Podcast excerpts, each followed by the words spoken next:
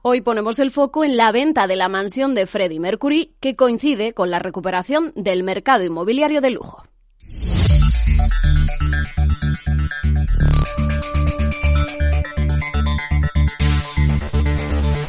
Y es que la antigua casa londinense de Freddie Mercury está disponible para comprar por un precio de 30 millones de libras, unos 38 millones de euros.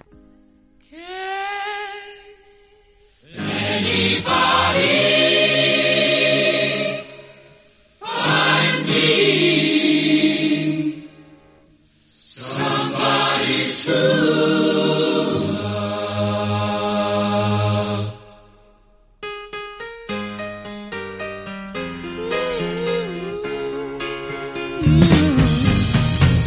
Se trata de Garden Lodge en Kensington, al oeste de Londres. El líder de Queen vivió en esa mansión durante 11 años. La propiedad fue comprada por Mercury en el acto cuando la visitó por primera vez en 1980, al menos así lo recoge Knight Frank, que se encarga ahora de la venta. Tiene algunas características únicas como una sala de estar japonesa, un salón de doble altura, un bar, biblioteca y un centro de música. Mercury legaba esa propiedad y todas sus posesiones a su amiga cercana y confidente, Mary Austin, que se hacía cargo de su cuidado tras la muerte del artista en el año 91. Austin ha vivido en la casa durante todo este tiempo, pero el contenido de la casa se vendía el año pasado en una subasta y ahora ella también ha decidido vender el inmueble. Y es que la subasta de esas pertenencias de Mercury era todo un éxito. Se recaudaban más de 50 millones de dólares que iban a parar a dos organizaciones que luchan contra el SIDA. También los fondos de esta venta